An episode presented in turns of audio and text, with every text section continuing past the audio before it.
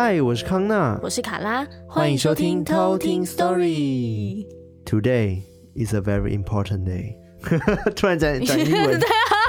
Hello, it's important day。今天是一个很重要的日子。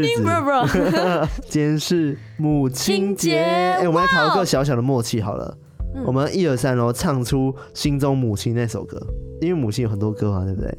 好，一二三，天下你妈妈都是一样。才不是什么了？夜夜想起妈妈的话，闪闪的泪光。所以你听过天下的妈妈都是一样的哦？天下的听过这首歌吗？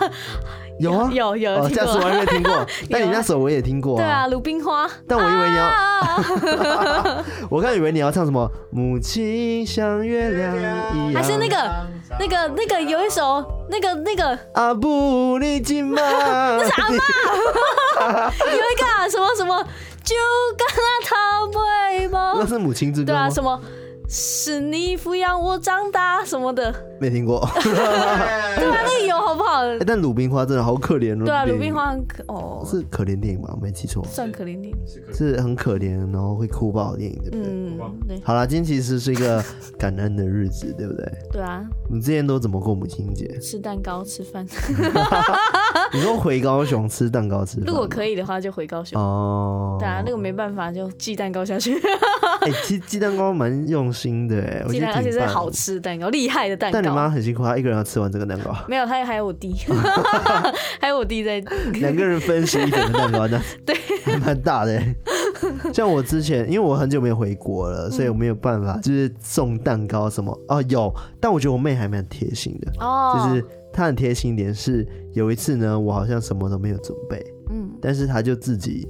去买了蛋糕，然后请朋友，因为我妹也在外地，但是是马来西亚的外地这样子，他就请朋友买好蛋糕，然后寄给我妈，送给我妈这样子，然后上面就写说是由我跟我妹一起送的，但其实我完全没有做这件事情，然后我妹只是想到我，然后我妈会 开心，然后就直接把我名字也放上去，然后就哇天哪，我妹很贴心哎，对啊，我这个人在干嘛？对啊，但是我们之前其实我觉得除了过母亲节以外，我会连父亲节一起过，因为毕竟我单亲，所以我对我来说，我妈就像父亲，然后她也像母亲一样，所以我每次父亲节我会跟我妈说父亲节快乐哦，然后母亲节会跟她说母亲节快乐，对，反正就是，但我不太会送礼物就是了，好像真的都是吃蛋糕哎，对啊，我们也不太。送母亲节是不是要送什么康乃馨？对啊，就是说母亲节送的花的代表就是康乃馨。送康乃馨对不对？康乃馨是不是代表什么意义？康乃馨的花语是深爱。哦哦，好浪漫哦。对啊，好温暖哦。对啊，送你一朵花，生奶哦。好啦，就是。祝天下的母亲，天下的妈妈都是一样的。已经词穷到不知道讲了。哎，但我们有很多听众也是母亲的，真的。对啊，哦哦，我想起这件事情，就是好像有一个妈妈，她讲说她。哦，之前我好像有做一个 IG 线动的发问，问大家怎么知道偷听 story 这件事情的。然后有几个人是因为他被他妈妈推坑的，居然是被妈妈推坑。我听过，哇，被妈妈推坑也太酷了吧！妈妈是要逼小孩听恐怖的故事，是不是？哎、欸，这很可怕，你训练胆量。对、啊。然后他一个人是讲说，因为他妈都在煮饭，嗯，然后会听偷听 story，然后因此他就开始听偷听 story 了。他吃的饭有什么特别的味道？对，我想说，这样他妈做出的料理是正常的料理，会不会听了心情特别到之类的？好了，所以今天要讲的故事是跟母亲有关吗？算是擦边球。为什么要在母亲节这一天讲这么可怕的事情？事情所以他的故事里面出现母亲这个角色。对，今天这个故事啊，他投稿的偷听课叫做小花。哦，对，然后他这个故事是他妈妈发生的故事。花妈。来，我们这一家，充满欢乐的这一家。原来是花妈的故事啊！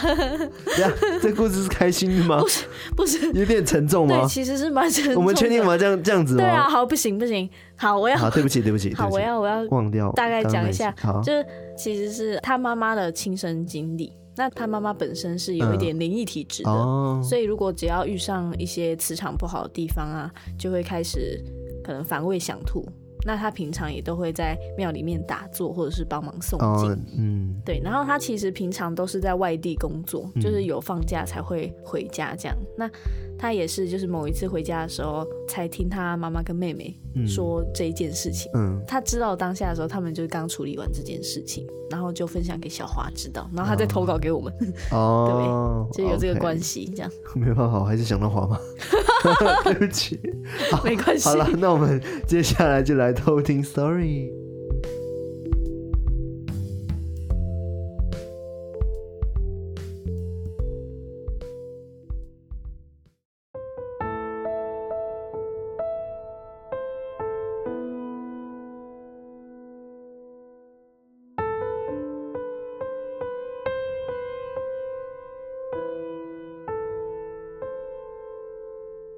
这个故事是我妈妈的亲身经历。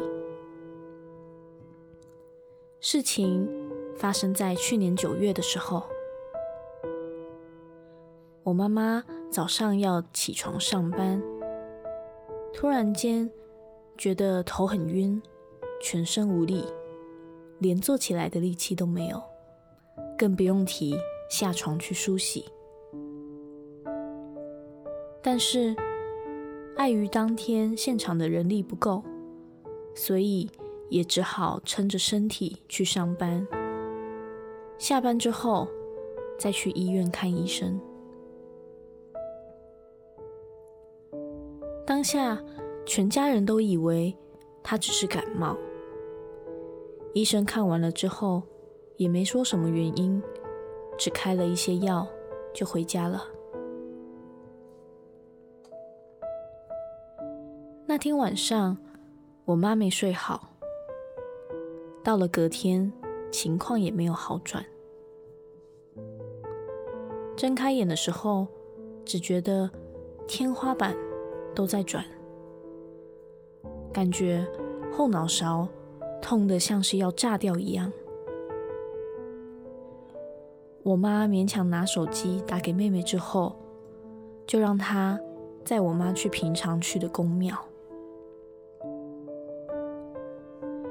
到了庙门口，师姐就发现我妈不太对劲，整个脸发黑，气色非常不好。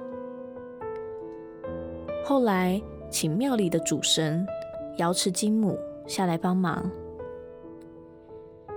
瑶池金母帮我妈稍微处理一下之后，就转身跟我妹说：“你赶快带你妈妈去附近的城隍爷庙。”这个要找城隍爷来处理。我妹妹马上带着我妈骑车去瑶池金母口中的城隍爷庙。一到的当下，城隍爷的乩身马上起乩。了解了前因后果之后，城隍爷说是一个灵体一直跟着我妈。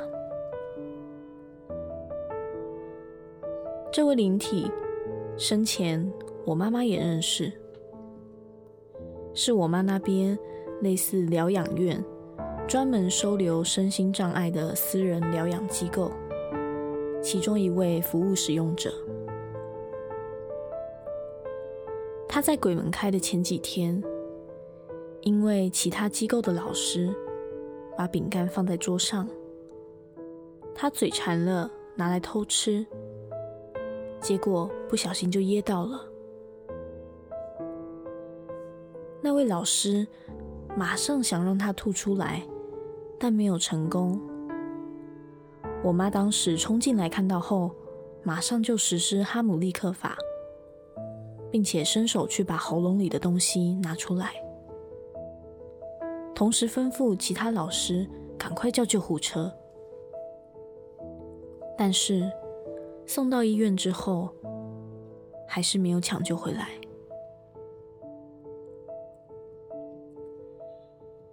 当时家属对于死者的后事办得非常的草率，没有办什么法会仪式，就火化后树葬了。城隍爷的乩身也跟我妈说，从今天开始，只要你有空，都要来这里净化，不然你这样永远不会好。你身上的阳气都快要没了。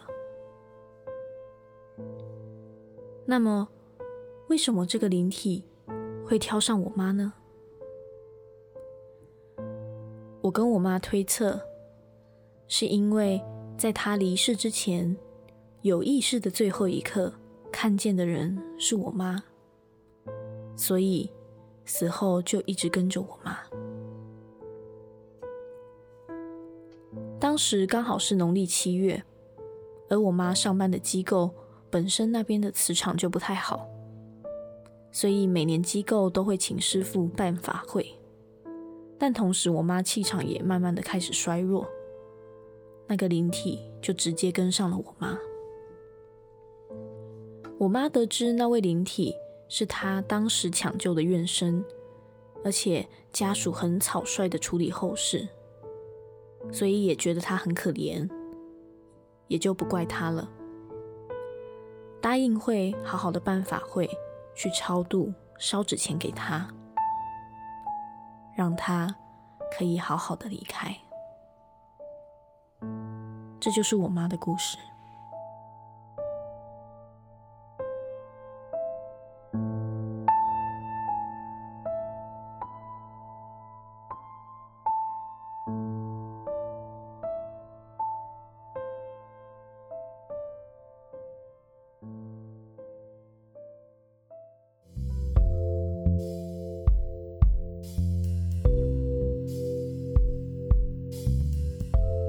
完这个故事之后，我觉得那个鬼魂其实还蛮可怜的，对啊，他感觉在生前的时候就怎么样被看，我不知道有没有被家属冷落这件事情，我不敢去下定论的。但你说后世他家属感觉是草草了事，我就觉得说好像比较。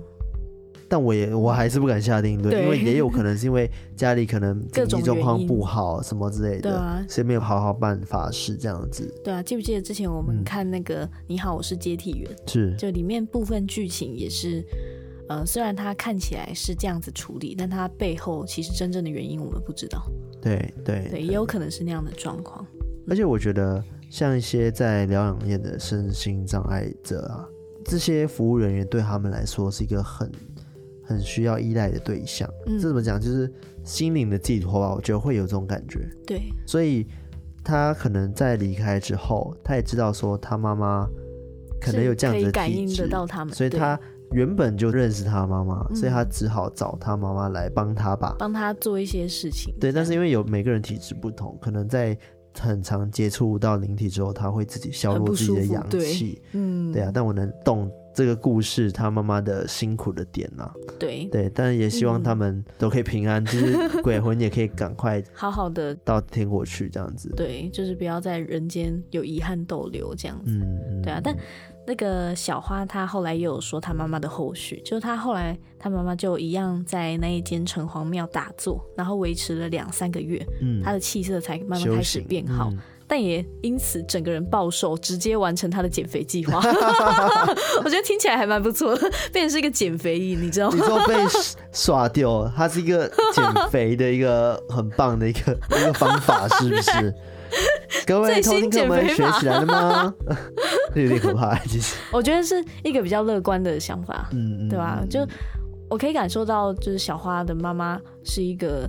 蛮有慈悲心的人，我感觉就是，一方面是他也不怪他说哦，你一直缠着我，让我觉得很不舒服，啊、反而是觉得说哦，你没有受到好好的对待，那我，有能力的话，我就帮你，帮助你。对办法会，然后去烧纸钱给你，对超度你。然后也觉得说啊，虽然如此，但也因此完成了他的减肥计划，这样子就感觉他妈也是一个很正向思考的人。搞不好减肥计划小花自己说的、啊啊。对，搞不好他妈觉得说我根本不需要减肥。对啊，小花自己在那边说他妈要减肥。对，搞不好他妈觉得自己很瘦啊。他说我才不需要减肥呢。好的，就在母亲节这一天，请大家对妈妈多说点好话。对。多对妈妈说好话。所以今天会跟我们科普怎么样的一个故事呢？对，刚刚有讲到两位神明嘛，一位是瑶池金母，没错，然后就是俗称的王母娘娘嘛。对，那另外一位就是城隍爷了。哦，对，那我今天会着重介绍城隍爷的部分。OK，这位城隍啊，就又称为城隍爷。城隍爷公、城隍老爷、城隍尊神、城隍菩萨。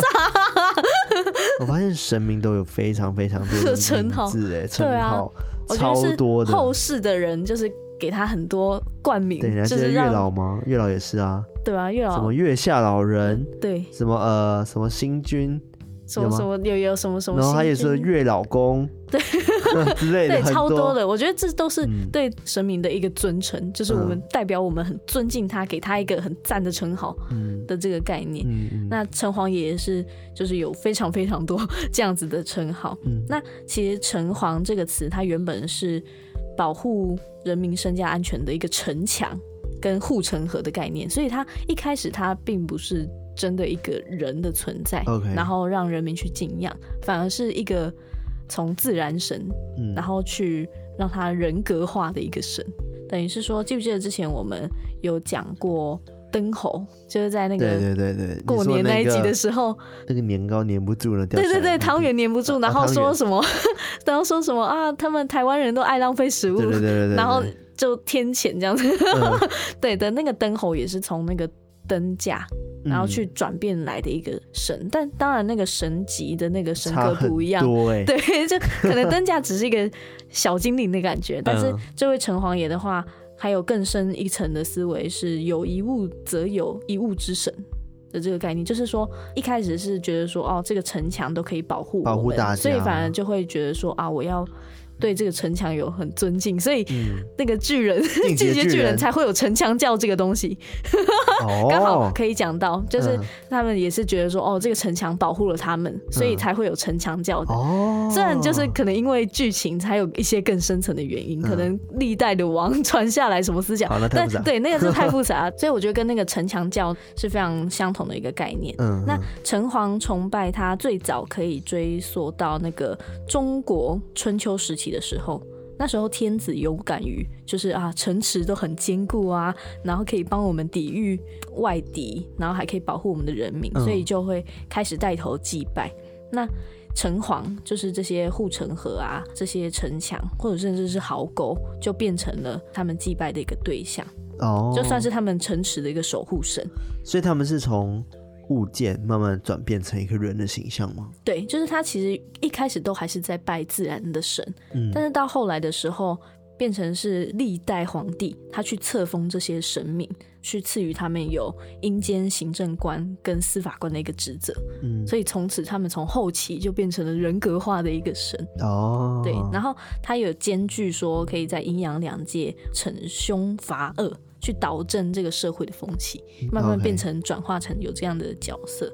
那也有另外一个说法是，城隍神它的起源可以追溯到水庸神。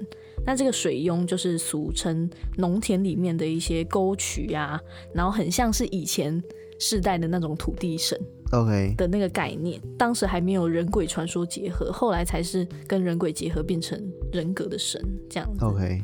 对，因为早期它都是一个抽象的神灵，各地他们祭拜的城隍神都是一样，就是说它可以保护我们，然后我们也去祭拜它。但后来这个人鬼结合这个概念加进来之后，每一个城市他拜的城隍神概念都不同，就它变成了是一个体系，神仙的体系。我觉得这非常的复杂，所以就是等于说大家都在拜城隍爷，但是每一个城隍其实都不同。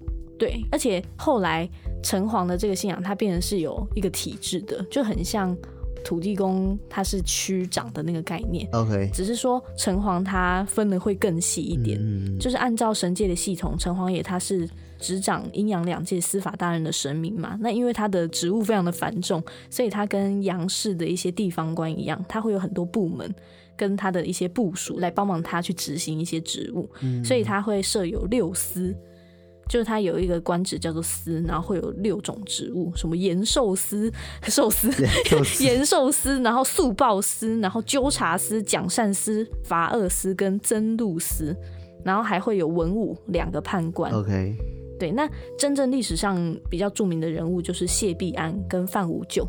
这样子的众将军，啊、对，就又是他们，好像很熟养他们，就是他们的，就是黑白无常，对啊，就是他们呐、啊，对，这个就他就是那个城隍系统的官职之一。嗯、那城隍爷这个概念，它跟其他神也不太一样哦，它算是很多神的。总称，但他们都听命于玉皇大帝，嗯、就他们很像一个团队的概念。那当时的地区从大到小有分嘛，最大的叫做省，嗯，然后中间的是府，最后相对比较小的地区叫做县。所以当时也有分成官阶，有这个城隍是分成公、侯跟伯这三个等级。嗯，那在一个省最高的一个城隍爷就会被封为公，然后就是威灵公，然后如果在府里面。比较厉害的城隍爷就会被封为侯，就是他会分成那个地区。OK，对，然后最后是县会被分为伯，所以就变灵右伯，就是他们就各自在不同的地区会有不同名字的城隍爷，而且他们有不同阶级的。对，就是他们有各自不同的阶级。OK，听起来很复杂。对，他们的体系其实非常的特别，对，非常特别，然后也非常的精密，这样子。嗯因为他们有自己管辖自己的区域，嗯，然后他们经过任命之后，他们也不是永久固定的哦，就是他们的官职，他们是可以彼此去调职的，彼此可以去交换，所以他们甚至可以考试往上的嘛。对，就是他们当初其实其实有规定说，要能成为这样子的一个神官，就跟土地公很像，就是他们首先要选的就是饱读诗书的仁人君子。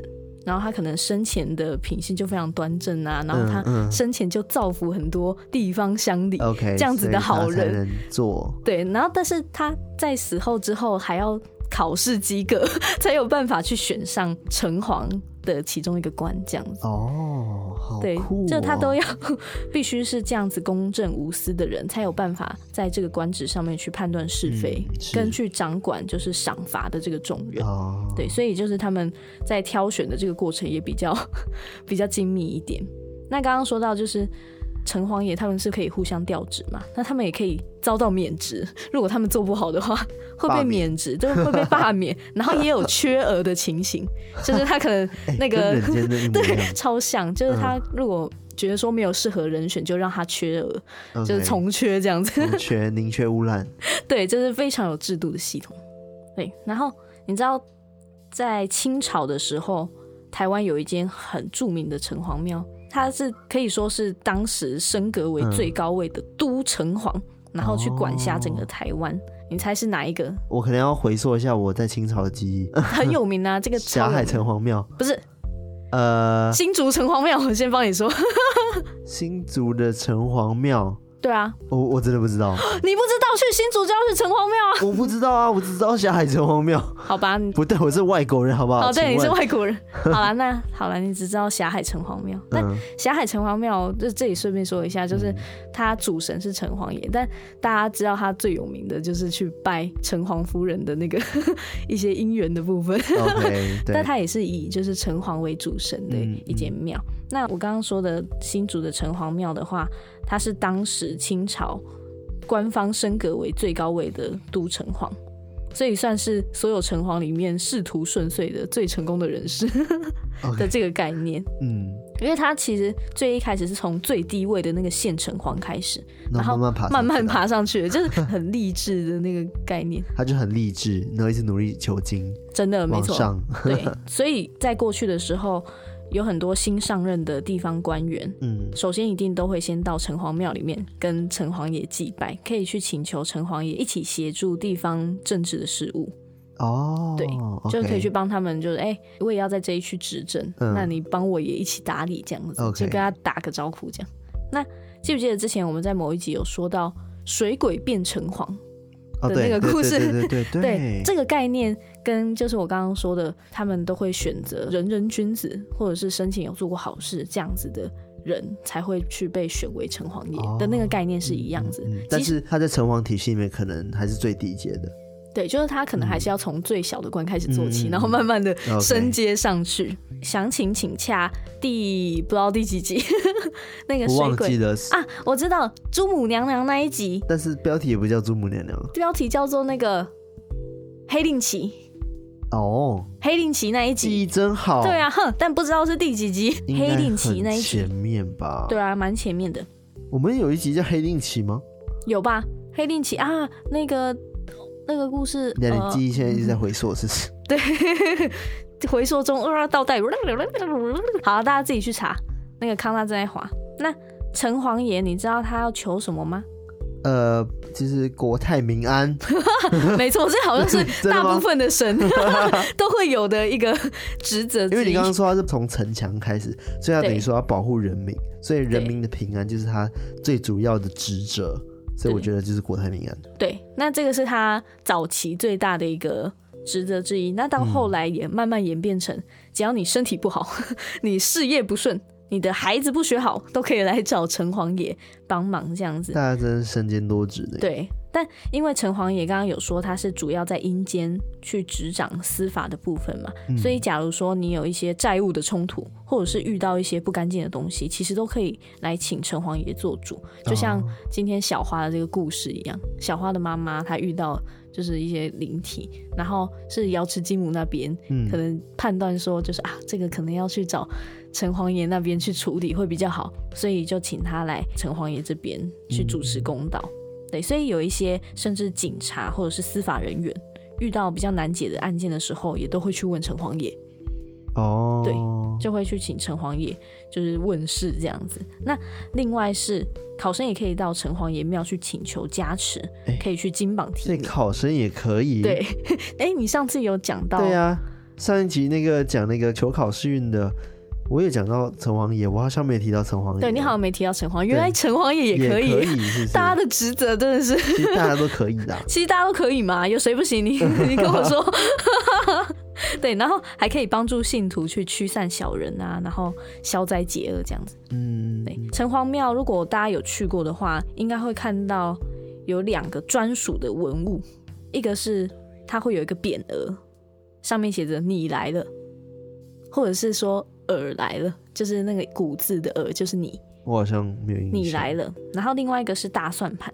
那这个你来的意思，就是示意说，我们人生迟早要向城隍爷报到，所以才会有一个匾额说你来了。好可怕，我也觉得蛮可怕，这么可怕。所以你一进去庙里面，就会看到一个你来了，好可怕。然后另外一个是大算盘，那也表明是说，他精算出我们一生。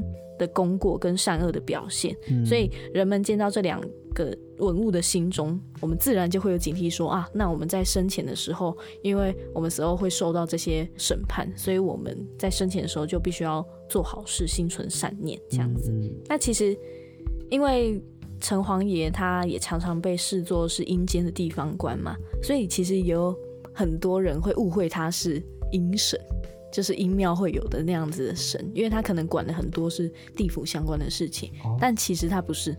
对，因为我也没有这个印象，我也不会觉得他是啊。嗯，因为好像有很多人会觉得说，哎、嗯欸，他好像就是阴神，但其实不是，他只是执掌的职务范围里面跟阴间的审判有相关，嗯、所以才会可能会有这样的联想，但其实没有。那我稍微提一下，就是关于瑶池金母好了，瑶池金母她另外一个名称就是王母娘娘嘛。嗯传说他七个女儿就是七仙女。哦，我知道。他的七个女儿就是七仙女，嗯、然后其中一个偷偷的自己下凡，然后跟凡间的一个小伙子叫做董永，去结婚，没错，然后去展开一段凄美的爱情，然后他生下来的这个女儿就叫做织女，就是我们所知道那个情人节那个织女，没错，七夕的那个织女。嗯、所以在七夕情人节这一天。织女她都要准备鲜花啊、素果，去拿香膜拜王母娘娘，去请求王母娘娘可以赐给自己一段好姻缘。嗯，王母娘娘就是织女的阿妈 对，织女的阿妈。对对对对对。好，那我今天关于城隍爷还有一点点瑶池金母，超一点点的，一点点的瑶池金母的科普就到这边。好的，那喜欢我们的节目的话呢，欢迎到我们的 IG 单集的照片下面留言，跟我们互动。然后当然还有到我们的 Apple Podcast 给我们五星评论，或者是 Spotify 啊，然后 Mixer Box 啊，或者是 Firstory 啊、SoundOn 啊那边有的按赞地方，有的留言地方，请大家多多跟我们互动。那我们今天的分享到这边喽。那我们下次再来偷听 story，拜拜。